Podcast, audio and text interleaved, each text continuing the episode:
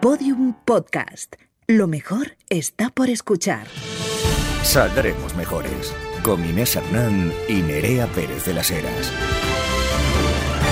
Esas somos nosotras y esas sois vosotras mejorcitas que después de este Grow Up Spotify, Spotify Grow Up It, hemos visto que nos habéis escuchado un montón, tremendas Estamos- turras que os gusta oír, o sea, qué barbaridad. Estamos abrumadas con la cantidad de minutos y venga de minutos que nos estáis escuchando. ¡Qué barbaridad! O Estáis sea, sencillamente- Muchísimas gracias. Ah, sois unas dementes. Yo no tengo nada más que añadir aquí a todo esto. no Eh, estáis bien, no estáis bien. A ver, eh, decir gracias es lo evidente, Nerea. En estos casos hay que decir... eh, Cuidado. Cuidado. Cuidado. Nerea, Cuidado. cuida- Moderación. Moderación, no vaya a ser que efectivamente en una de estas te pégate un calentón y vayas ahí a, a prender fuego a cualquier sitio. Eso tampoco, eso tampoco lo queremos.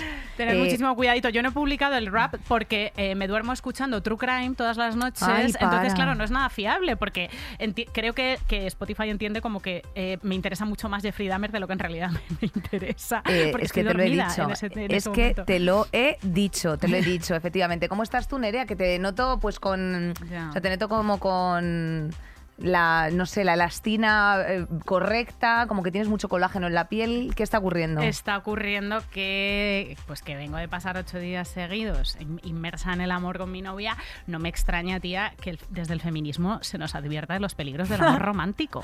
Porque esto es una cosa muy peligrosa. O sea, esto es de verdad un lavacerebros espectacular. Hay que tener muchísimo cuidado. O sea, yo ahora mismo me he recibido como varias malas noticias, eh, movidas que me han hecho trabajar el doble y estoy contenta. O sea, estoy, soy una persona zen, budista, absolutamente mandando corazones a Peña eh, que me está entorpeciendo la vida. Cuidado con el amor romántico, por Dios. Eh, soy como una de esta gente que está sonriendo en las sectas. Eh, bueno, eh, a- atesoremos este momento porque Droga. luego después, efectivamente, eh, hay en ocasiones en los que todo eso no necesariamente va para arriba o se mantiene en, ese- en esa estabilidad, sino que va para abajo. Entonces, atesoremos ese momento, les deseamos mucha felicidad a Ana y a Nerea y, por supuesto, como siempre, remitimos a las hijas de Felipe aquí porque eh, si algo nos otorga a nosotras eh, potestades, eh, pues esto, esta contaminación cruzada que nos gusta hacer de nuestras amigas. Absolutamente. Y esta siempre explotación, esta explotación no solamente de sus pómulos, que creo que entre, a- entre Ana e Inés Se podría tienen- sentar aquí obreros. Obreros Mira. se podrían sentar en esos pómulos, o sea, cuidado, eh, están haciendo una acumulación injusta de pómulos. Desde aquí exijo renta básica universal de pómulos, que no todas, todos los, los tiene que acumular Inés Hernán. Mira. Ya está bien, Estas bolitas. pero a ellas también les explotamos bastante conocimiento. Me hicieron una corrección, me dijeron que en Europa, después de la comentada que hicimos de Tony Canto, tampoco había sido, sobre todo en España, en España, tampoco había sido la caza, la caza de brujas como lo más eh, llamativo respecto a derechos humanos que se hizo en el momento de la conquista, sino las persecuciones y expulsiones de eh, judíos, Eh, musulmanes, correcto. Ah, Entonces, vale, que, nada, vale. que hay que, que hay que incidir más, más en eso que en otras cosas y nosotras como nos encanta aprender, y pues corregir, ala, pues ya ahí sabéis, para el tenéis. próximo 12 de octubre no se os viene una buena ni nada, vamos, o sea, va, va- va a tener el PP de Extremadura trabajo para los siguientes 12 meses. En fin, dicho lo cual, Vigo, Santiago, que os pisamos recientemente vuestras tierras y nos acogisteis con muchísimo cariño, eh, sencillamente gracias, eh, unas mejorcitas espectaculares, dos tremendos eh, cartelazos de Sol Out de la puerta y nos vamos, nos vamos, bueno, nos vamos, no, cuando escuches esto ya nos habremos ido. Cuando escuches esto, en- ya, habremos pasado por Barcelona. Y habrá sido también otro profundo y rotundísimo éxito. Dicho lo cual, Hablando de los shows, ya sabes que nos esperan en 2023 Valladolid, Donosti, Bilbao y Granada. E importante, importante, debido a un último cambio de agendas absolutamente imperativo, el, eh, la fecha que teníamos para el próximo 17 de marzo en Sevilla Para el próximo 25, eh, perdón. el de- 25, eh, perdón, se mueve al se mueve 17, el de 17. marzo, correcto. Entonces, eh, miles de disculpas, os queremos mucho, entenderéis la razón de la, de la movida de agenda a su debido tiempo y sencillamente pues esperamos que no obstante podáis conservar la fecha y además que se vengan más mejorcitas, ole. Ole, ole es- por vosotras. Porque nosotras somos andaluzas de adopción. Lo, lo de droga dura, de verdad, también eh, parecida a la del amor, la de después de los bolos en directo, que esa peña estaba literalmente gateando por el techo como eh, la niña del exorcista. O Eh, nos hicieron regalos, nos hicieron Pe- unas, unas- una especie de estandartes de crochet con, la con las letras SM, o sea, esto ha ocurrido. espectacular. O sea, una cosa como de que, claro, por los protocolos del teatro que hay que ponerse de pie en el tercer aplauso, pues esta gente, claro, dices, eh, ¿qué hacemos ahora? Ahora, si están literalmente reptando por las paredes desde eh, que está empezando a terminar esto. La Toma gente se- ejemplo, primas, la porque es que gente ha dejado el listón Galicia. Nos, la gente se lo pasó bien, hubo revolución y risas, que es de lo que nosotras nos alimentamos, queridas. Así que, sin más dilación, vamos con los noticiones. Saldremos mejores. Carrusel de noticias. Hostia, qué bajón, lo Te- siento. También te digo a veces que menos macremona, ¿eh? Eh, Porque, bueno, guau, es que yo porque a te da veces- carta blanca para algunas Hija chistes mía, que madre no, mía. Era un- no, era no pretendía ni siquiera tu sonrisa. Pero mira, esa sonrisa de piedad, esa alegría en ver el fracaso ajeno, eh, te delata más a ti que a mí. Así que no tengo nada más que decir. Por cierto, un última hora, que a nosotros no nos gusta mucho esto, pero que sepáis que se han enviado varios sobres con material pirotécnico eh, a distintas administraciones, entre ellas una a, a Perro, eh, que se interceptó el día 24 de noviembre, eh, a Margarita Robles. Y bueno, pues... como eh, la embajada de Ucrania en Madrid había recibido eh, un sobre dirigido al embajador con un paralelismo muy evidente, pues parece ser que, bueno, pues a saber de dónde es, no se puede tampoco, pero pueden ahí, por ahí ir las cosas. Última hora, que literalmente ha entrado hace un minuto porque hoy es jueves 1 de diciembre a las 13 horas, entonces tampoco nos hemos podido instruir mucho más, pero no queríamos pasar sin hacerla comentada. El resto ya sí que va con un poquito más de desarrollo. Eh, será en próximos programas la comentada de esto. Tampoco comentamos, es que claro, la, la actualidad está en unos niveles de, De galope. de galope que es una cosa increíble. O sea, de repente te cae un misil en Polonia eh, porque un señor estaba buscando las gafas de ver y, y no sabes de dónde ha salido ni por qué ha sido. Eh, no sé, chicas, estamos igual de a- a- flipando que vosotras. Estamos igual de flipando que, no- que vosotras y además, eh, bueno, pues mm, me alegro que también el programa que tenemos hoy preparado se produzca y se produzca en los términos en lo que todo ya, toda la vorágine, de, eh, de- vorágine del CSI se haya sentado y podamos también contar precisamente con la presencia de una especialista que os presentaremos mm, pues en un ratito para, bueno, pues precisamente para tratar los temas y abordarlos desde una objetividad y desde la profesionalidad de los expertos, que es desde donde tienes que abordar estas cosas cuando no sabes. No desde poner tus eh, santos eh, ñoclazos en la silla de turno a decir, eh, bueno, sobre todo a tergiversar y a decir bulos, porque eso eh, bien sabemos que es muy importante eh, eludirlo en la era hipermoderna y esquivar la fake news. Vamos con la primera cosita, que es una noticia como medio buena para todas. El es condenado a pagar a Hacienda sus beneficios de 2013 a no haber, al no haberlo hecho en su día. ¡Ay, ay, ay! ¡Hala! ¿A pagar, a pagar? A A pagar, a a pagar. pagar. El Tribunal Superior de Madrid ha condenado al youtuber, bueno, condenado, eh, a pagar los impuestos del año 2013. Él lo quiso hacer a través de una empresa, ese pequeño truquillo. Recordemos que él ahora reside en Andorra. eh, declaró ingresos por más de 230.000 euros y a través de esta empresa pues recibe 98.000. O sea, que facturando a través de la empresa paga el impuesto de sociedades que tiene el tipo más bajo de IRPF cuando lo que le tocaba pagar que recordemos va a eh, que te curen todos esos esguinces que te hacen, a todas esas quimioterapias que tienen tus familiares, a todos esos hospitales, carreteras, parques infantiles, eh, le tocaba pagar pues eh, el tipo más alto, que era un 47, es un 47%. Un 47%, correcto. A ver, en Andorra se impone solamente un 10% de, de los impuestos de todas las rentas, para que tengamos el, dato claro. Además, bueno, pues lo que ha dicho el Rubius precisamente es que, bueno, pues él lleva 10 años mm, y tributando en España, que no se raye la gente, pero es que lo que le han condenado a pagar también ha sido una, una cifra un poco ridícula, ¿eh, Nerea? Así es. 15.139 euros lo que se le ha condenado a pagar eh, para resolver el cierre de uno de los ejercicios. O sea, que eh, literalmente tenemos que hacer una pequeña reflexión de que se había entrado en una especie de contienda tributaria por el pago de eso, que obviamente, pues si te corresponde, te corresponde, pero jope, y si no te corresponde, pues oye, los euros mm, tuyos son, si los quieres reclamar o si consideras que no es justo que te aperciban ese pago. Pero coño, cuando tienes manejas esas cifras, tía, meterte en un pleito por 15k me parece un poco, en fin, bueno. Sí, No lo voy a evaluar, pero entiéndeme, ¿sabes? O sea, yo lo veo desde fuera y digo, wells. Sobre todo lo que, o sea, más que las el, el aspecto material de esta noticia, como eh, lo que va más allá, ¿no? Porque esta persona habla gente joven, se habló cuando cuando, Sí, mm, cuando empezamos a la hablar de, de todos los Andorra. youtubers que se piran a Andorra, al final tienen público muy joven y entonces estamos nos- gente como nosotras o como la gente que tuvimos en el último en el último programa de frente diciendo hay que contribuir a la sociedad, tú eres responsable de tus semejantes, eh, como, se- como sociedad tenemos la obligación de garantizar el máximo bienestar al máximo de personas y del otro lado hay eh, este discurso, tanto político como individual, de ciertos empresarios de,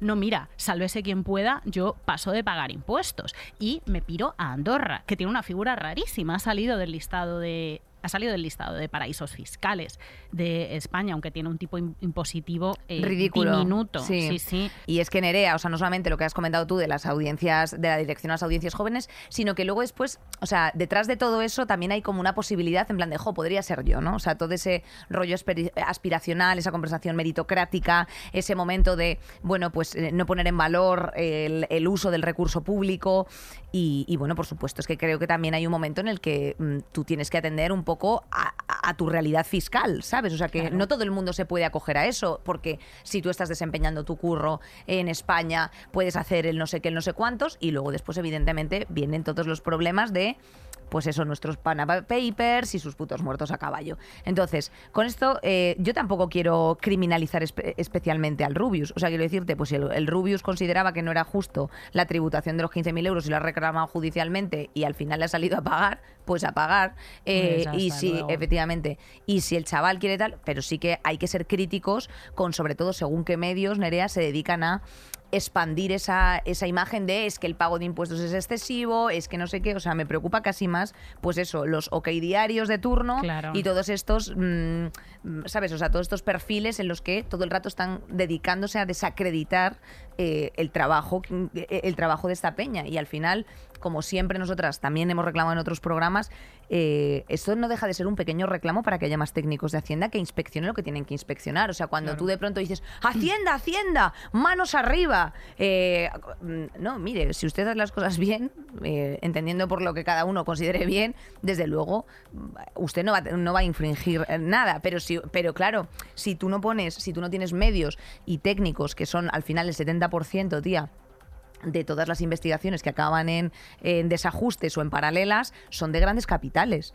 ¿Sabes? O sea, son de grandes patrimonios. Entonces, hombre, eso te dice mucho, claro. Al final, eh, esos mismos no cogen y dicen, sí, pongamos más técnicos a que revisen grandes fortunas, a ver eh, a dónde se están llevando las empresas. O sea, te digo, a mí el, el Rubius me parece que es eh, la justificación para sacar estos temas sobre la mesa y hablar de lo que tenemos que hablar, que es más recursos en la hacienda pública, más control y más regularización. Y por favor, pues ya está. Y que, cada uno pague lo que le toque. y- y que cada uno pague lo que le toque. Que cada uno pague lo que le, lo que le toque en el programa de autónomas. Además, hablábamos de una sensación que, tienen el, que tiene la autónoma media de, de vigilancia absoluta y un terror a las administraciones que es el que debería tener gente que tributa Eh, muchísimo exacto, más. exacto. Eh, que es- eh, o sea, que- porque.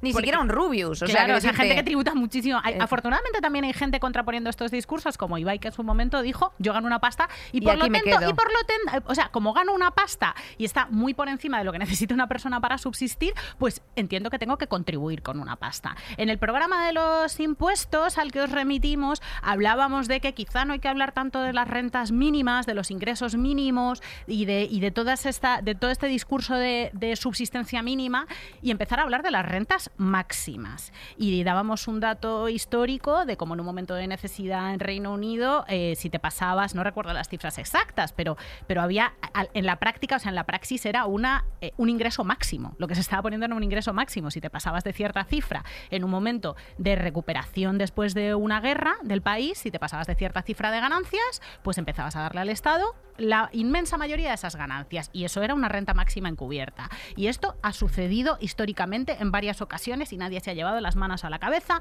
porque lo prioritario es que el mayor número de peña tenga el mayor número de necesidades cubiertas. Cubiertas, efectivamente. Eh, hablando de necesidades cubiertas, fíjate, Nerea, anda, pero si tenemos aquí una cosa, si tenemos aquí un pequeño, un pequeño gap constitucional. Eh, comunidades autónomas que cobran la atención sanitaria a personas migrantes.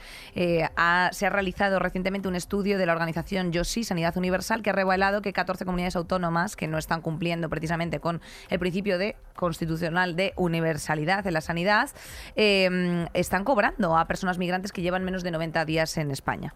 Eh, bueno, mm, estos, son, estos son unos informes que, desde luego, eh, al final lo que invitan es a ese claro efecto disuasorio, Eh, en el que dicen, no, es que claro, es que como, co- como operarse una rodilla en Polonia eh, cuesta dinero, pues vienen aquí y se la operan. Eh, cariño, pues, eh, pu- pues, es que es una sanidad universal. Es que, o sea, no, es que no tenemos un caso ahora mismo. O sea, quiero decirte, ¿me pueden ustedes, por favor, indicar los datos en los que la gente se aprovecha de la sanidad pública? Porque también eso es importante destacarlo. O sea, porque tú pones el ejemplo del polaco que se viene a operar la rodilla y ya eso es como, como si fuese la máxima, lo, lo genérico, y no es real.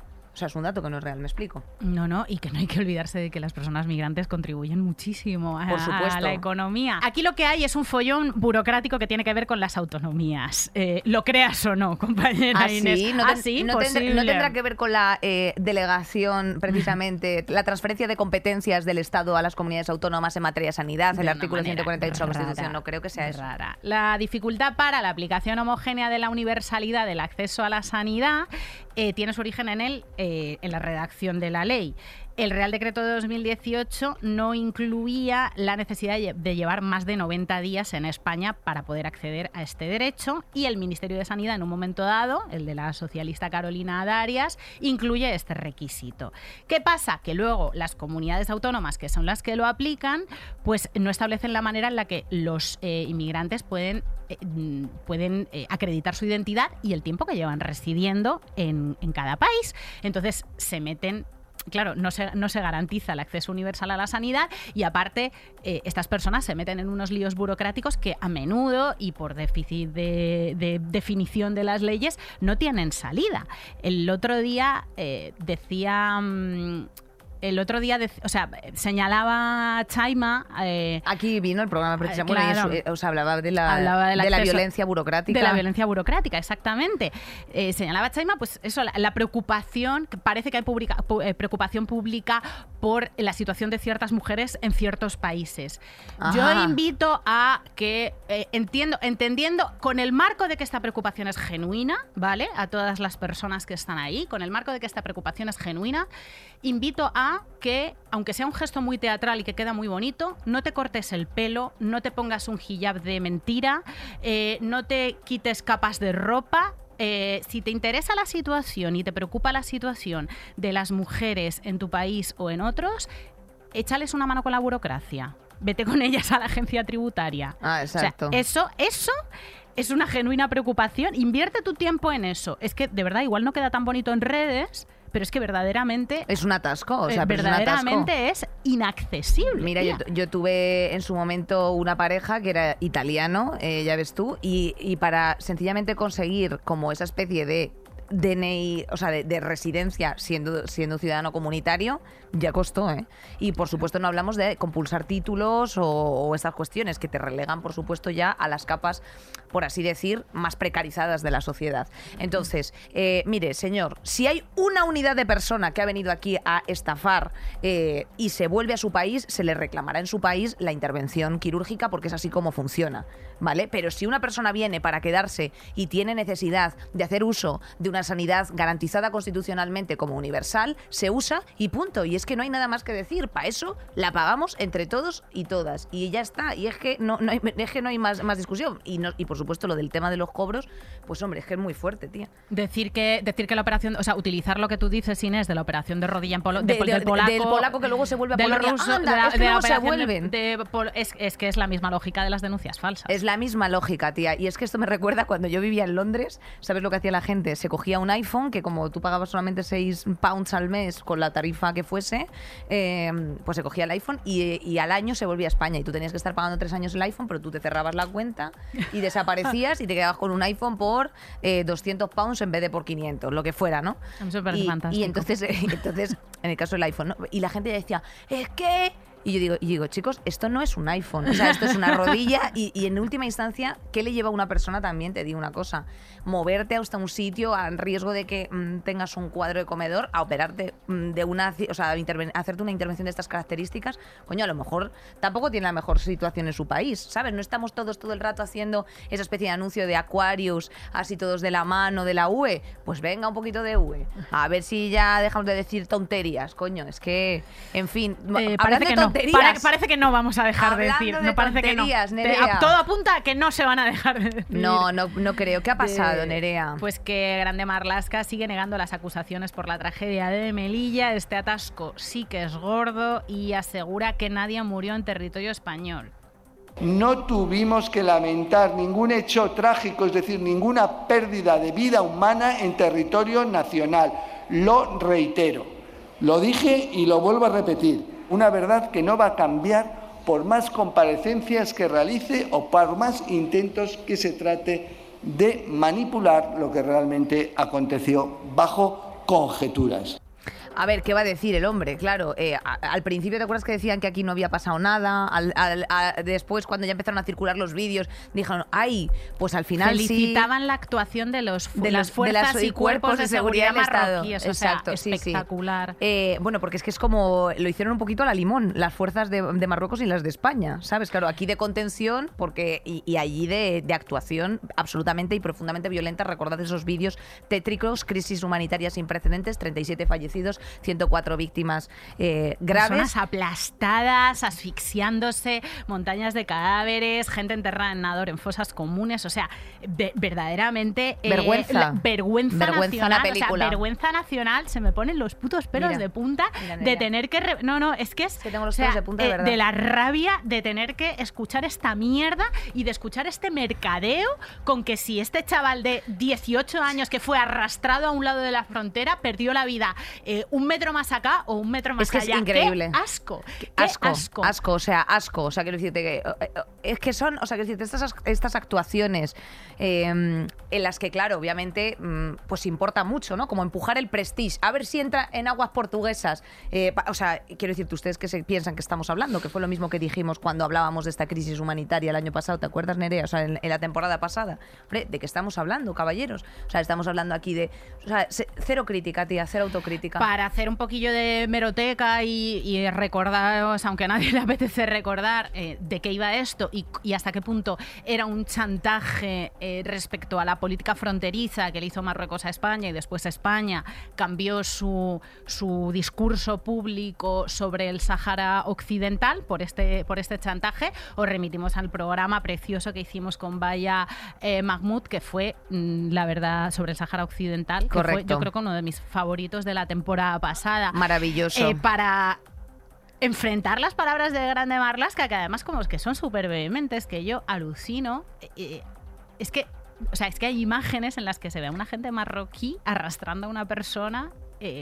tocándole el pulso y diciendo está muerto. Es que, de verdad, es que no me da, te lo juro, es que me da una vergüenza y unas ganas de, pegarle fuego a todo. Es que el otro día un colega ponía, ponía imágenes en redes sociales de, de ese día en la valla y decía, bueno, a lo mejor habría que pensar por violación de derechos humanos, también habría que señalar la celebración de eventos deportivos en España, que porque aquí pasan estas cosas, ¿no? En nuestra puerta dejamos a morir a gente. Dijo, pues es verdad, sí que hay faltas de derechos humanos aquí, bastante Absolutamente. Bueno, Nerea, yo creo que aquí ya tenemos eh, eh, suficientes aperitivos como para adentrarnos ya en, tremenda oscuridad y tremendos líos que hemos tenido mediáticos eh, a lo largo de estas dos últimas semanas y, pequeñas tragedias también que se han tenido que ir comiendo las compañeras. Vamos con el tema del día saldremos mejores. Anda, pues mira, fíjate, esa campaña publicitaria de la Asunta de corres con mallas y no debería pasar, pero pasa.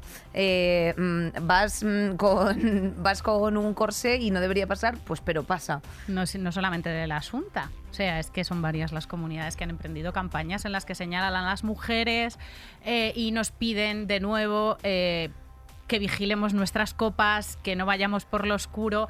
No debería pasar, pero pasa y se encogen de hombros, estructuralmente se encogen de hombros, como si la violencia machista fuese una especie de fenómeno meteorológico como el granizo. No, la violencia machista la perpetran ciertas personas en esta sociedad, la mayoría de ellos hombres, también en el Congreso de los Diputados hemos visto que lo hacen mujeres. Eh, pero vamos, eh, ¿por, qué no, ¿por, qué no nos dirigimos a, ¿por qué no nos dirigimos a esa gente cuando hacemos campañas? Porque resulta que culpabilizar a las mujeres de la violencia que se perpetra contra ellas, de la violencia machista que se perpetra contra ellas, tenías que haber denunciado, llama tú al 016, no te vistas como una puta, no te pongas eso, vigila la copa, igual no tendrías que haberte enrollado con él, igual no tendrías que haber hablado con este o con el otro, si te vigilan los, los mensajes será por algo. Eso es cultura de la violación. La cultura de la violación es el sistema de creencias que entiende que las mujeres somos responsables de la violencia sexual que se perpetra contra nosotras y que los hombres pues no, no pueden contenerse. ¿no? Eso es cultura de la violación. Y escandalizarse mucho. Como un bonobo, ¿no? Es O sea, que- ay, no, me puedo, no me puedo, es que no me puedo contener, es que tendremos que hacer una campaña en plan de, mira, ya que no me puedo yo contener de violarte, a ver si te puedes tú contener de salir de tu casa. Es que es, es- es- es absolutamente demencial. O sea, la culpabilidad de la víctima, pero sobre todo y más importante, que en cuanto se han mencionado las palabras de cultura de la violación, de por favor dejen de promover con dinero público eh, y perpetuar este mensaje desde las instituciones, eh, Nerea, es muy fuerte que en cuanto se dijo la palabra violación por parte de Irene Montero en el Congreso, la gente, ya estás diciendo barbaridades, ya está. Eh, no, señores, o sea, eh, si ustedes se escandalizan, o sea, que no, a nadie le debería escandalizar nada de lo que está ocurriendo. Se llama así. Se llama así. Se llama así. Hoy decía Cristina Fallarás, referente a Máxima siempre, que no saber lo que es la cultura de la violación es cultura de la violación. Y esto va, también por Merichel Batet, que dijo, bueno, retire usted, pero ¿cómo que retire? Es que se llama así. O sea, hacer una campaña que señala a las mujeres como culpables eh, se llama cultura de la violación. Eh, por eso mm, hay muchísimos agresores sexuales que luego cuando rascas en su vida resulta que son gente que la sociedad considera como chicos muy normales y muy sanos. No son enfermos, son hijos sanos del patriarcado. Esto eh, insistimos muchísimo en ello siempre y esto es gracias a un sistema de creencias que tiene que ver con la cultura de la violación y no saber lo que es es muy significativo. O sea, gente con formación universitaria que tiene nuestros destinos y la gestión de este país en sus manos, que se escandaliza porque no sabe lo que es la cultura de la violación, porque no ha caído en sus manos el puto texto feminista más básico sobre la faz de la tierra, jamás, porque ni se han acercado, es gravísimo. Bueno, gravísimo también, como lo es, eh, mm, bueno, pues todas estas celebridades eh, administrativas que emiten mensajes como las mujeres de centro derecha han salido adelante por sus méritos sin cuotas frente a otras que están donde están porque las ha fecundado el macho alfa. O bueno, a lo mejor te interesa eh, Víctor Valentín Piriz, economista y diputado del PP por Badajoz. Ya lo siento que os toque otra vez ahí eh, otro personaje no. de estos. Son los presupuestos para mantener a la inútil y soberbia de la ministra de Igualdad eh, para que su socio no se eche atrás. eh, y, más así, eh, eh, o sea, otra del, Partido Popular, Llanos de, de Luna, que decía hay que cesar a una ministra cuya conducta irresponsable y frívola ha provocado una alerta social. No, es que la alerta social estaba pasando. Es que ustedes no le habían prestado una atención a esto. Es que estábamos normalizando efectivamente el acoso callejero, estábamos, eh, estábamos normalizando las violaciones, no se estaba levantando la mano en ninguno de los casos cuando esto parece- eh, ocurría entre las parejas. Es que la- la- las personas vivían con sus agresores por, por- por- por la protección de sus hijos y siguen viviendo, efectivamente. O sea, dejad de decir, eh, mm, o sea, demencialidades, porque es que vamos. Os damos un poco de contexto por si hubierais estado felizmente metidas en un búnker o quizá enamoradas y soltando endorfinas a chorro como las cataratas del Niágara. Hace muy poquito Carla Toscano, ya lo habréis oído, eh, insultó abiertamente a la ministra de Igualdad Irene Montero en el Congreso diciéndole que fomentaba la pederastia, que estaba que, por la ley del CSI estaba poniendo a violadores en la calle y un montón de, burradas eh, que, nos que realmente son como la última expresión de un acoso violentísimo al que ha estado siendo sometido este Ministerio de Igualdad y también el anterior y muchísimas mujeres que tienen una vida pública que además es, es bastante grave porque, porque es ejem- ejemplarizante para las que vengan detrás. Y en esto ha insistido Irene Montero muchas veces y también Ángela Rodríguez Pam. Mm, si ves que a una mujer que tiene voz pública y que tiene poder y que lo está ejerciendo, la están tratando de, una, de, de tal manera que es que ni siquiera pueden, o sea, está poniendo el cuerpo y no puede ni salir a la calle y no puede ni siquiera estar en un organismo de representación español eh, sin que la insulten en su cara, sin que la llamen pederasta, pues piénsatelo antes, antes de tú hacer cualquier eh, cualquier cosa que incida en la vida pública. O sea, esto es esto es ejemplarizante, esto Absol- es en, en plan absolutamente. eh, es disuasorio además, Es porque es que tú, tú has comentado en el Instagram de Irene Montero, yo he comentado en el Instagram de Irene Montero hace igual cinco días, seis días, y desde entonces es que jamás he recibido tantísimas notificaciones con directamente insultos e iconos de rata. Que bueno, este es el mundo en el que vivimos, así está, ya está, pero tenemos que ser un poco conscientes de que esto es lo que está, de, de que esto es lo está pasando. Y además está pasando por eh, algo que tampoco tiene que ver demasiado con el feminismo. O sea que tiene que ver muchísimo con el feminismo, pero, pero tiene que ver también con las estrategias políticas Correcto. rastreras y cutres de Vox que están viendo que están perdiendo relevancia y como no hacen nada, no saben hacer nada, no tienen ninguna propuesta, no saben hacer política, no negocian, no tienen ningún programa para mejorar la vida de la gente, lo que necesitan es hacer ruido, que se hable de ellos, insultar, ser el matón del colegio, eh, mm, mearse encima si es necesario. O Claro, sea, ojalá solamente hubiese ocurrido esto, porque mm, realmente la movida que, o sea, toda la polémica que ha- se ha eh, que ha reflotado con la ley del sí es sí, que eh, hablaremos ahora en unos instantes, también viene precedida precisamente por eh, una norma, primero una norma feminista,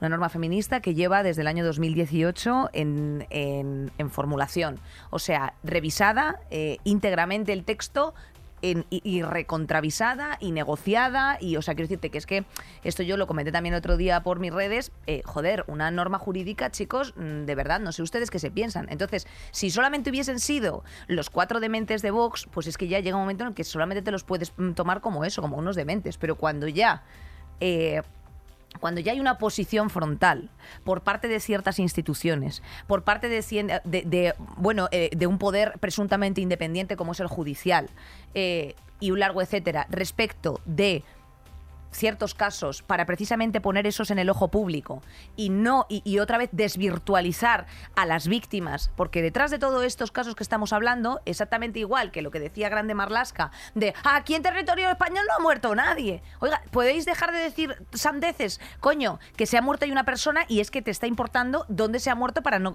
para, para precisamente tú no acarrear responsabilidades. O sea podéis sencillamente por favor dejar de decir es que ahora los violadores en la calle o sea tú sabes cómo están ahora mismo Todos los las- comentarios eran eso. Todos los comentarios los eran avalancha de violadores. Avalancha Ana, de estáis soltando violadores. ¿Qué le agradeces tú al Ministerio de Igualdad? ¿Soltar violadores? No, le agradezco hacer una ley que recoge el clamor popular de las manifestaciones de la, de la manada en la que gritábamos no es abuso, es violación, que es el trabajo de las instituciones. Recoger las peticiones de la ciudadanía. Y a eso responde la ley del CIES. Eh, correcto, ley del si es, si es eso, eh, no solamente lo de los insultos, sino también programas de educación sexual integral, programas de, protección para las víctimas, centros que se quieren instalar en los sitios para que precisamente puedas acudir y tener una conversación. Eh, insisto, educación sexual integral, eh, o sea, todos recursos en los que evidentemente vayamos hacia una transformación social real, ¿sabes? O sea, más allá de más allá de ir estrictamente a atender al atenuante del Código Penal, porque es que el artículo, porque ahora todos somos juristas, no solamente con la transitoria, sino eh, es que como hay- eh, se está en favor del reo, pues es que entonces hay menos pena para, para este caballero. Mire, eh, vamos a ver, no es cuestión de, o sea, de los punitivismos y de todas estas, mm, de todas estas mamarrachadas. Es cuestión, tía, de que efectivamente lanzando este mensaje y ahí tienen responsabilidad los medios de cómo se ha hecho, porque no se ha hecho de una forma eh, o sea, Con responsabilidad. Con responsabilidad se ha hecho de una forma absolutamente vehemente y absolutamente mm, desintegradora de una cosa que es importante.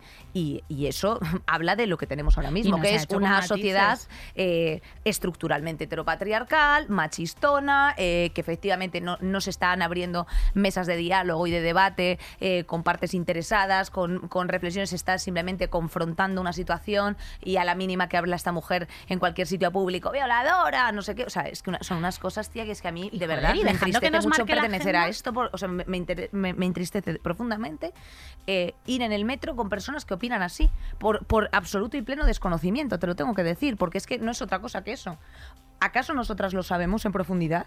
No, para eso hemos traído una especialista. Hemos traído una especialista porque tenemos que recordar que una ley eh, la redacta un equipo de juristas en el Ministerio de Justicia, recoge las eh, recomendaciones del Consejo General del Poder Judicial y luego se tramita en el Congreso previa revisión de los distintos grupos parlamentarios. O sea, esta ley lleva años gestándose, muchos años gestándose. Por favor, si el marco que te lanza la ultraderecha machista es que el Ministerio de Igualdad son unas chapuceras, cojones, no lo recojas. No lo recojas, o por lo menos no lo recojas sin ningún espíritu crítico, porque es que con estos, con, con- con estas amigas no nos hacen falta enemigos.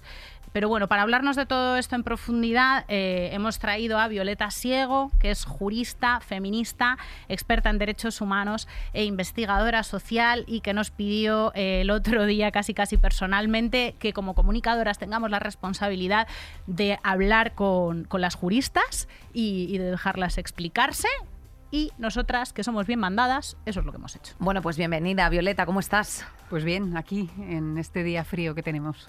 Bueno, lo primero, Violeta, mi- mil gracias por venir y ¿lo he definido bien? ¿Lo he dicho bien? ¿Las leyes funcionan así? Cuéntanos. Lo has dicho prácticamente bien. Es verdad que hay algún detalle, hay algún matiz que, que- que no tenéis por qué conocer, pero es verdad que las leyes no se redactan directamente por el Ministerio de Justicia, por sus juristas, sino que las redactan dentro de los propios ministerios, eh, desde expertos externos, juristas, etcétera, y que luego además en el camino de tramitación pasan por tres organismos claves que son el Consejo de Estado, el Consejo de Fiscales y el Consejo General del Poder Judicial. ¿no? Es decir, esta ley ha tenido muchos ojos expertos, de juristas muy expertos y de gente que está vinculada al Poder Judicial que, ha dado el ok o que no ha hecho las observaciones que ahora mismo todo el mundo parece que echa en falta.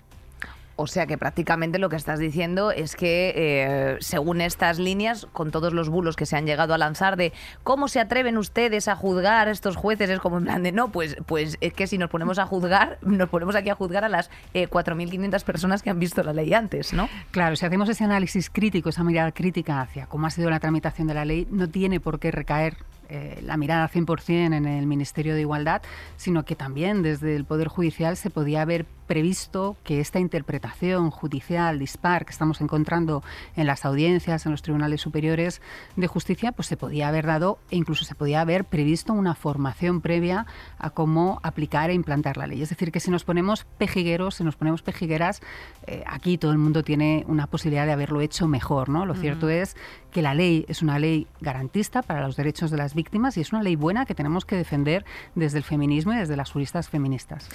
O sea que incluso comprando el marco, comprando el marco de la ley es una chapuza, que es que nos está llegando desde incluso voces que considerábamos amigas, aliadas, con cierta formación feminista y nos preocupa muchísimo y, queremos hacer llegar a las personas que nos escuchan eh, hasta qué punto esto no, no es así. O sea, si incluso comprando el marco de la ley es una chapuza, sería una chapuza responsabilidad no solo del Ministerio de Igualdad.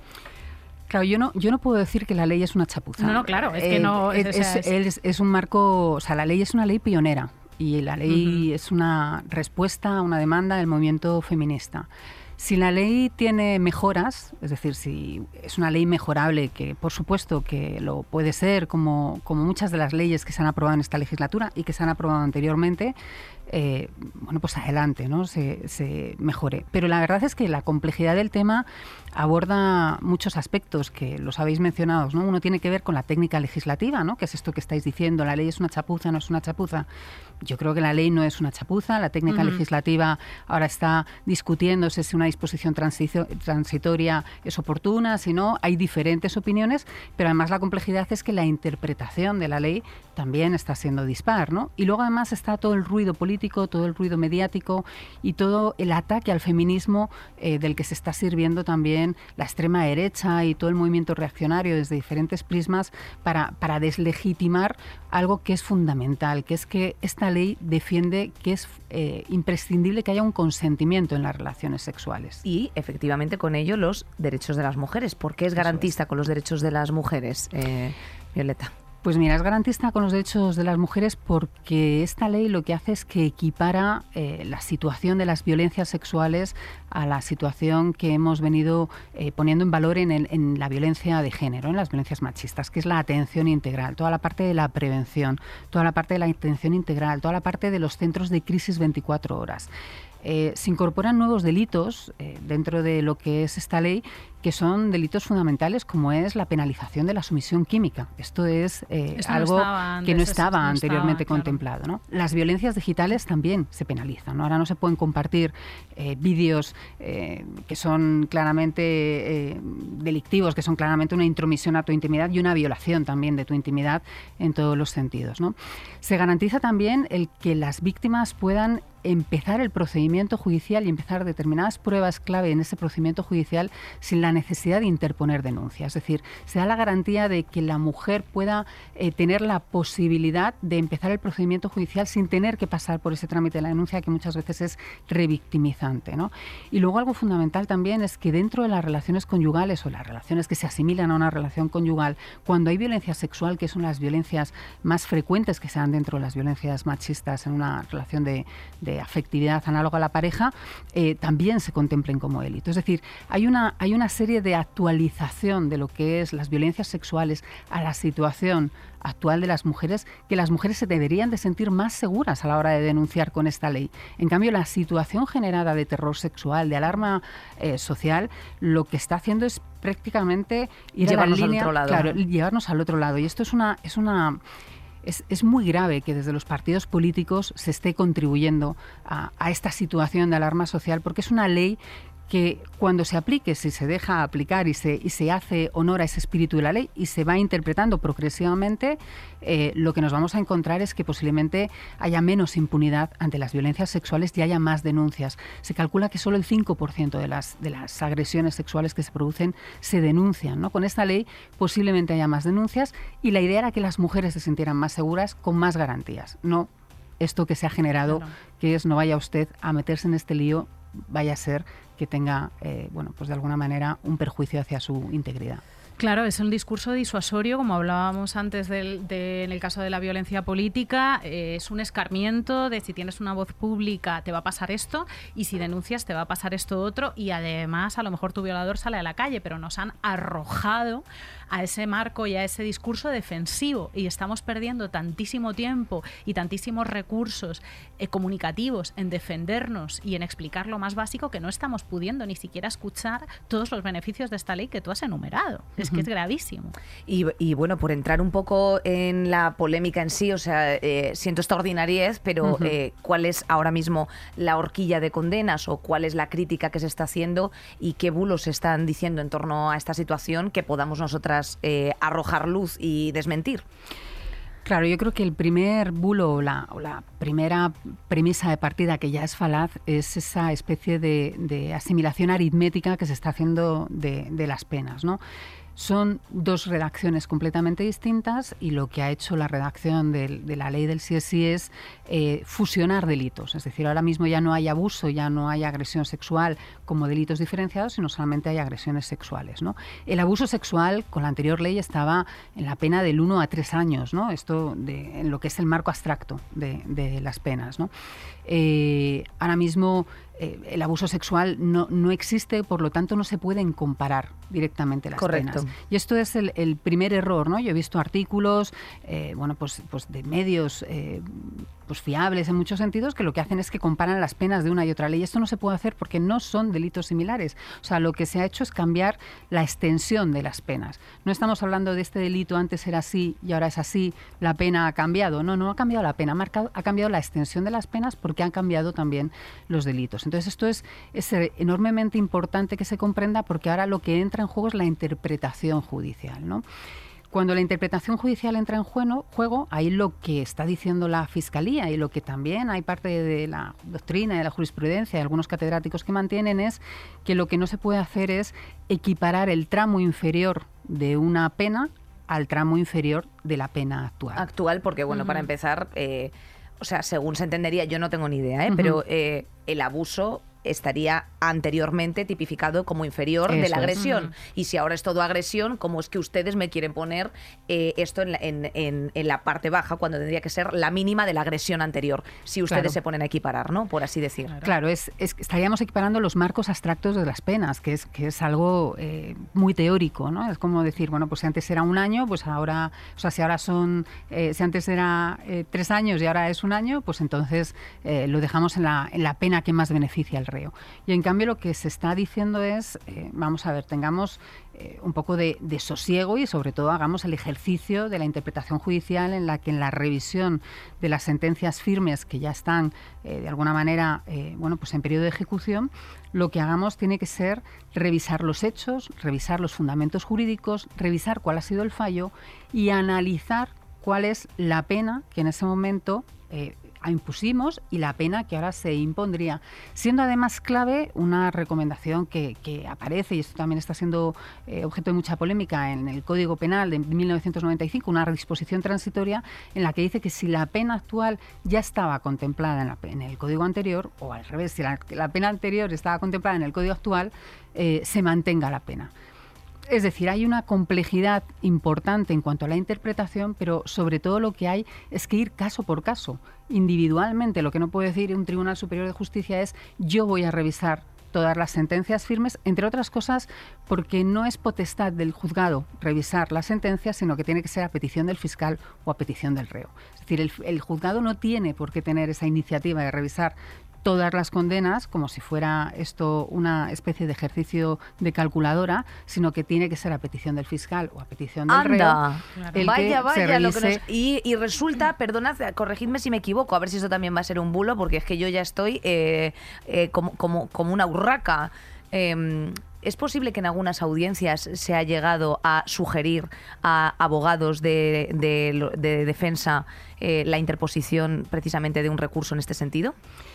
Bueno, lo que se ha publicado es que en la Comunidad de Madrid, el Tribunal Superior de Justicia... es que no quería decir el organismo, pero como... claro, eso es, lo que ha salido publicado. Sabemos que la justicia lleva unos ritmos determinados que no son precisamente rápidos, porque, bueno, son procesos muy complejos, y de repente nos encontramos que entra en vigor la ley y, todo se acelera de una forma que, de verdad, que, que la gente que no tenemos una formación no comprendemos. O sea, todo lleva unos procesos larguísimos y de repente de un día para otro se revisan una cantidad de penas determinadas. O sea, explícanos por qué, por qué se ha dado esto, si es cierto que o sea, es posible, es posible lo que ha pasado, que se han avisado de, oficio por parte de las administraciones de justicia a los abogados de la defensa. Es completamente atípico que se, se avise a los abogados ¿no? de que se revisen las penas. Es, es algo muy atípico. Eh, vamos, de hecho... Eh, vamos, las penas y las costas. Es extraño ¿no? que desde los juzgados nos llamen para decirnos, oye, se te acaba el plazo del recurso. Pues extraño no, es imposible. claro, no, No, no, sueles tener a alguien ¿no? dentro del juzgado que te va recordando los pasos que tienes que hacer en un procedimiento judicial. esto, es, esto es bastante evidente. A ver, yo, yo también aquí quiero eh, poner énfasis en que, en que hay otro marco en el que, en el que nos estamos metiendo y a mí me preocupa, eh, especialmente desde el feminismo, que es el marco punitivista. ¿no? el, hecho de que al final em, eh, estamos también como cuestionando de alguna manera que haya aspectos que se garanticen si se tienen que garantizar, como es, por ejemplo, el que haya una norma más favorable al reo eh, si se tuviera que aplicar esa norma efectivamente, o que haya una serie de garantías en la tutela judicial efectiva o en la seguridad jurídica, ¿no? que tienen que tener también eh, los condenados eh, por este tipo de, de delitos. Porque desde el feminismo yo creo que lo que tenemos que preocuparnos no es que haya penas más duras. Y esto es, este es un problema, porque claro, todo este elemento en el que ahora mismo nos estamos moviendo, que es el de las penas, el de la duración de las penas, en las máximas, las mínimas, nos está llevando a que parece que la única solución es endurecer más el Código Penal. ¿no? Parece que la única respuesta posible y la única reforma posible al Código Penal es endurecer más todas estas penas. ¿no? Cuando además dentro del análisis del, del marco penológico ¿no? que se ha puesto en esta ley, hay todo un análisis también de, de qué es lo mejor a la hora de, la, de lo que son las garantías de no repetición de los delitos, entendiendo las garantías de no repetición no solamente como que el delincuente no vaya a cometer el mismo delito con la misma víctima o con otras víctimas, sino también que haya una transformación social en la que haya una comprensión social de que hay determinados hechos que son absolutamente eh, vamos, imperdonables y no pueden quedar eh, impunes. ¿no? Entonces, todo este marco penológico de, de, llevar las penas a más duración, de que sean más duras, ¿no? de que estemos preocupados ¿no? porque se aplique una, una norma que es de justicia y que además es eh, respetuosa con los derechos humanos, eh, nos está llevando a un, a un, debate dentro del feminismo que yo creo que no es justo. ¿no? Y nos tenemos que preocupar también. ¿Qué sería lo justo? Pues lo justo es que primero, dentro de lo que es la formación que tienen que tener todos los operadores jurídicos, se empiece se empiece por el primer tema que son los estereotipos de género, ¿no? y que se empiecen por los temas que sabemos que están interfiriendo gravemente en las decisiones judiciales y en la interpretación judicial eh, de los hechos. Y segundo, que dentro de los centros penitenciarios haya toda una inversión para que todos estos sujetos que están cometiendo todo este tipo de, hechos delictivos y todo este tipo de agresiones eh, vayan caminando hacia la reinserción, pero la reinserción real también, ¿no? Y que desde ahí al final eh, no estemos pidiendo más prisiones y no estemos pidiendo más penas, sino que estemos pidiendo más inversión en educación sexual, ¿no? que es una de las cosas Claro. que contempla la ley, que estemos pidiendo más inversión en centros de asistencia médica, de asistencia psicológica a las víctimas para que también se puedan recuperar y que también pidamos más inversión en aquellas medidas que dan autonomía y agencia a las víctimas. Esta ley es una ley que da más agencia a las víctimas, que da más autonomía a las víctimas porque pueden decidir en determinados momentos del procedimiento judicial eh, si ellas quieren una indemnización o no quieren una indemnización, si quieren una conformidad, con qué términos quieren la conformidad. Muchas víctimas saben perfectamente que a veces la cárcel no, no, no termina de reparar lo que a ellas les Correcto. ha provocado, ¿no? Y lo que quieren es otro tipo de Es reparación. un- una, una búsqueda de una justicia real. Exacto, una justicia transformativa. ¿no? Correcto. Entonces, desde ahí sí que es importante también que luchemos por esa justicia transformativa en la que esos hijos sanos del patria- patriarcado, eh, pues al final eh, no haya cada vez menos, no sean los menos hijos sanos del patriarcado, Claro. porque los hijos sanos del patriarcado no nacen de repente, no, se hacen, ¿no? Y se hacen a base también de muchas situaciones de desigualdad, de muchas situaciones de injusticia y de muchas situaciones en las que ese, esa pedagogía de la crueldad eh, se va incorporando desde los medios de comunicación, pasando por la publicidad, pasando por los contenidos de los textos edu- eh, Educativos, es lo que te iba a decir yo, Eso justo, es. la, la escuela, o sea, esto es de escuela. Claro, de lo, de lo que tenemos que hablar también es de qué tipo de, de justicia transformativa queremos desde los feminismos. Qué importante, Violeta, eh, que tengamos el espacio ahora mismo para hablar de esto eh, y no dejarnos imponer una, por la manipulación y por la confrontación y por la violencia política, no nos dejemos imponer unos temas de los que hablar porque eso nos, nos lanzan a hablar de años de condena, nos lanzan a hablar de violadores que sí o no están en la calle y no podemos hablar de, De que, lo que de lo importa. queremos, de que no, de que el feminismo no quiere a mandar a, mandar a más gente a la cárcel. O sea, el feminismo no quiere mandar a más gente más años a la cárcel. Eh, el, el feminismo quiere transformar la sociedad y qué bien que hayas mencionado la pedagogía de la crueldad. Mejor citas leerse a Laura Rita Segato siempre, eh, porque, Sí. porque, porque es un es o sea, es, es que es, es que lo que intenta transformar la ley va muchísimo más allá Eso es. de, de la, del punitivismo y de las cárceles. El otro día decía, decía además Nuria Lavao en un artículo de contexto que todas las investigaciones criminológicas eh, lo que demuestran es que más cárcel no sirve para, para evitar los delitos, que evidentemente cuando se producen los delitos hay que imponer una separación de las víctimas, hay que imponer unos castigos, hay que imponer unas penas porque las cosas funcionan así pero que también hay que ir un poco más allá y hay que hablar de reinserción si es posible y hay que hablar de educación y, y hay que hablar de, de cosas mucho más, mucho más integrales que, el- que ahora, claro, si te pones a hablar de ellas, eh, es como, ah, que queréis que estén los violadores en la... Es- No, lo que queremos son garantías para las víctimas. Lo que queremos es dejar de utilizar eh, eh, términos que no proceden en según qué procedimientos y, sobre todo, pues eso, de culpabilizar, de hacer un continuo señalamiento. Porque en todo este discurso que ha habido mm, mediático, ¿no tenéis la sensación de que efectivamente, o sea, lo último que se ha hablado ha sido de una víctima? O sea, lo último que, o sea, o si se ha escogido alguna víctima, es que yo desconozco porque ya llega un momento en el que yo, toda esta diarrea, eh, mm, diarrea informativa, tienes de vez en cuando que cortar el grifo porque si no ya es como nocivo, ¿sabes? Objetivamente, pero eh, nunca, o sea, no se ha preguntado precisamente, o sea, no es que no se hayan preguntado a víctimas, pero joder, no ha habido una- un debate que haya sido enriquecedor precisamente de todas las partes, de tal, o sea, todo el rato era exacto, la pena, la pena, la pena, las disposiciones transitorias, que por cierto no sé si nos puedes decir qué son, porque claro, como ahora todo el mundo es jurista de pronto, eh, a lo mejor nos lo puedes aclarar si eso hubiese sido útil o no, pero es que, o sea, esto a lo que estás llegando tú, yo creo que es la primera vez que lo escucho en dos semanas.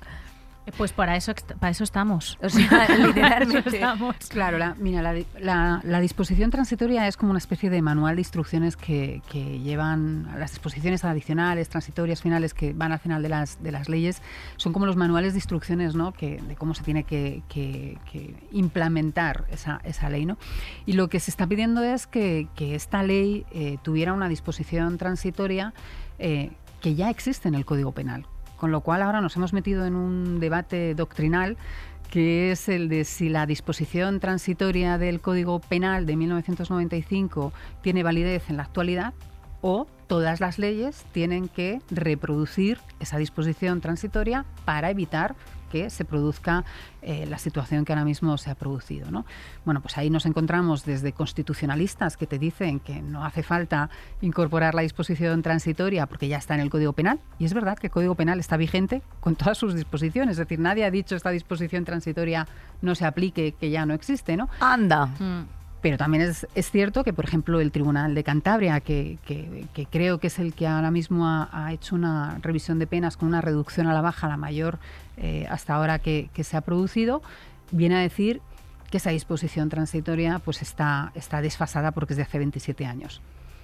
No deja de ser un argumento un tanto estrambótico, a mi juicio. ¿no? Yo no voy a decir que es patriarcal, ni muchísimo menos, pero no deja de ser estrambótico que un tribunal diga que una disposición de un código penal vigente, 27 años después, es eh, anacrónica cuando estamos desahuciando a gente con eh, una ley de enjuiciamiento de, civil del siglo pasado. Exacto, literalmente de Alonso Martínez. Claro, sí, entonces bueno, pues ahí hay una interpretación un tanto eh, cuestionable, a mi juicio, de, de, cómo se está aplicando la ley. Y este es el, este es el problema. La ley se está aplicando con un criterio eh, en el que no se está respetando el espíritu de la ley, en el que el espíritu de la ley no se está teniendo en cuenta. La ley es una ley con un enfoque de derechos humanos, eh, conforme al Convenio de Estambul, que sigue las directivas de la Unión Europea, que sigue las recomendaciones de Naciones Unidas, que sigue también algunas de las, de las doctrinas que se han venido estableciendo desde el mismo Tribunal Supremo y desde ahí los tribunales están interpretando la ley eh, con un automatismo de, hacer eh, bueno, pues una equiparación de la franja baja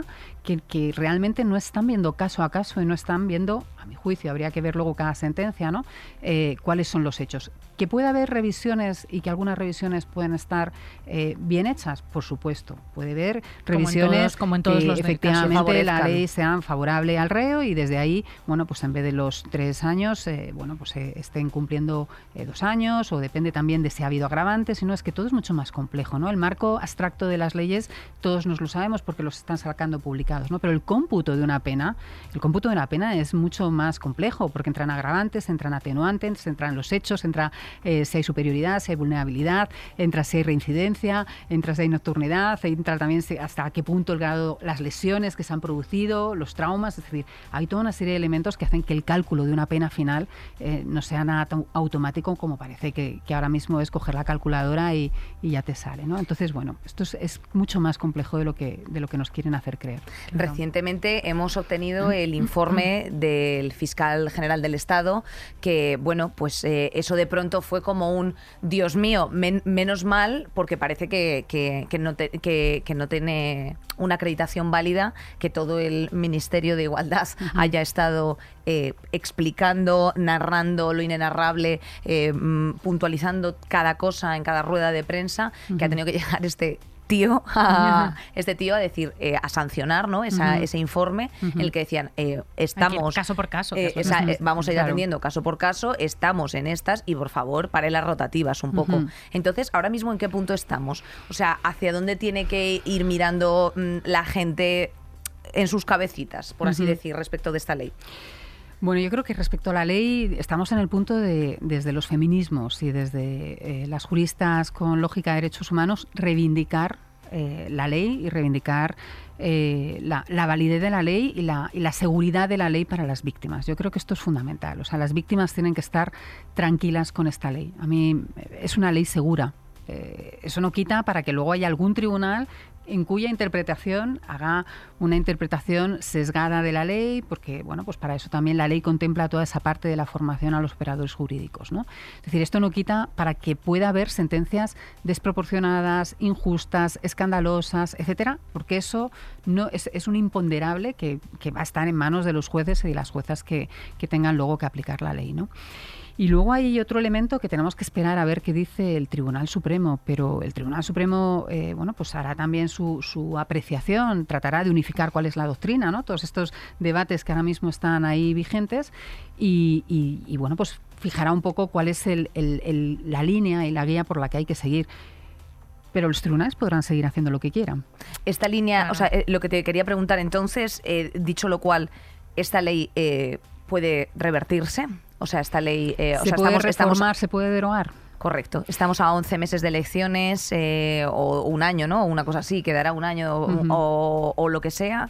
Y, y Toda ley se puede reformar, toda ley derogar sería muy complicado, eh, pero bueno, eh, vamos, habría que ver hasta qué punto ¿no? la argumentación eh, de la alarma social pudiera tener tal calado ¿no? que haría eh, que se empujara en esa dirección. A mí me parece altamente improbable que, que es se improbable. derogue- o sea, nos que se quedamos con esta ley. Yo creo que nos el- vamos a quedar y con, esta los- y- norma. y, sí. también con los jueces, con sus cojonazos, algunos en sus sitios. Eso también, de momento, hasta que se jubilen. A ver, yo, entre nosotras, en que nadie nos escuche, yo creo que aquí el problema eh, no va a ser la ley finalmente, el problema va a ser... eh, La interpretación. La interpretación de la ley. ¿no? Y entonces, eh, la ley yo creo que se va a quedar, la ley yo creo que va a ir progresivamente teniendo una interpretación mucho más acorde a lo que es su espíritu y aplicándose. Tened en cuenta que estamos ahora mismo hablando de una ley que está siendo aplicada a casos juzgados con anterioridad a- con otra ley. No es decir, no estamos hablando de la nueva aplicación de la ley, estamos hablando de cómo una ley se tiene que eh, eh, incorporar al día a día y para eso cómo tiene que adaptarse todo lo que hasta este momento se había, se había venido formulando. ¿no? Con lo cual ese periodo de adaptación tiene que transcurrir, tiene que transcurrir, tiene que ir progresivamente produciéndose y yo lo que confío es que todo se vaya estabilizando. Lo que pasa que es cierto que esta ley ahora mismo ya está eh, tocada por este manto turbio ¿no? de toda esta polémica. El Ministerio está, yo creo que gravemente afectado también por toda esta polémica. La ministra, desgraciadamente, también está afectada por toda esta polémica. Y esto se va a utilizar en el juego político, se va a utilizar en los medios de comunicación y va a hacer que sea mucho más difícil ¿no? pues todo lo que es eh, la, incorporación de esta ley con la normalidad y con el éxito y con la, y con la alegría que la deberíamos de estar incorporando. ¿Qué podemos hacer las comunicadoras eh, para favorecer que se hable de los aspectos positivos para la Ujú. sociedad de estas víctimas y que se deje de y que se deje de comprar los cuatro puntos que ha impuesto la ofensiva machista que están resultando muy efectivos? O sea, ¿qué, qué, qué hacemos? Bueno, pues ahí yo creo que hay un es, es- complicado, ¿no? Porque realmente ahora de lo que se trataría es de poner el foco en, en todo lo que la ley se está incorporando, ¿no? Y yo creo que ahí todo el tema de, de cómo los nuevos delitos de la sumisión química o de las violencias digitales eh, no van a quedar impunes y son tipos de delitos que ahora mismo estábamos eh, muy preocupadas y muy preocupados, preocupados por ellos. eh, eh, bueno, pues ahora mismo ya van a estar ahí encima de los, de los juzgados y van a ser denunciables. Yo creo que también hay que poner el foco en que hay muchas agresiones sexuales que se cometían hacia personas menores de edad que, que ahora mismo se van a poder juzgar y que, y que vamos a poder eh, superar eh, un marco patriarcal en el que los niños y las niñas son completamente invisibilizados y tratados como objetos y no como sujetos de derechos, y esto yo creo que es importante. Y creo que también es necesario el darnos cuenta de que, de que a través de los centros de atención psicológica, los centros de crisis, bueno, pues va a haber también una recuperación mucho mejor de las víctimas. ¿no? Y en ese sentido, ellas eh, yo creo que van a poder eh, bueno, pues ir explicando cuando se vayan produciendo todos esos procesos, ¿no? Eh, hasta qué punto esta ley les ha dado la oportunidad de, de poder recuperar las riendas de su vida dentro de lo que son las huellas de una violencia sexual, que, que son huellas que siempre quedan ahí, ¿no? Es que no se está dejando funcionar la ley, o sea, son zancadillas y palos en las ruedas hacia herramientas que se estaban que se estaban pidiendo desde la calle, que es que esto de verdad es Mm. es un- es, eh, son las instituciones recogiendo un clamor popular y no hay que perderlo de vista. Y bueno, haremos lo que podamos para incidir en los aspectos positivos, y, pero claro, se nos va muchísima energía en defendernos, constantemente se nos da energía en defendernos y esto es trágico. Y sí, es verdad que la justicia es patriarcal y hay mucha hemeroteca que lo demuestra y ha habido jueces que hablaban de un holgorio en una violación y, y esto, y esto sigue ahí, lo estamos diciendo todo el tiempo. Violeta, eh, nos quedaríamos contigo Eh, toda una vida, Toda eh, una que dice la canción, efectivamente. y a lo mejor y además sabemos que eres experta en derechos de la infancia. eh, tenemos por delante un programa de juventud de infancia. así que igual no, te, no te vas a librar de no- nosotras no tan fácilmente. No te tan lejos, Violeta. Desde luego. Eh, luché contra la ley y la ley ganó. Eso es lo que esperamos que, que sea. Y, y bueno, pues por supuesto agradecerte la participación. No sé si hay algo que se nos haya quedado que tú digas, eh, Inés Nerea, eh, don't be pallets. eh, tenéis que añadir esto.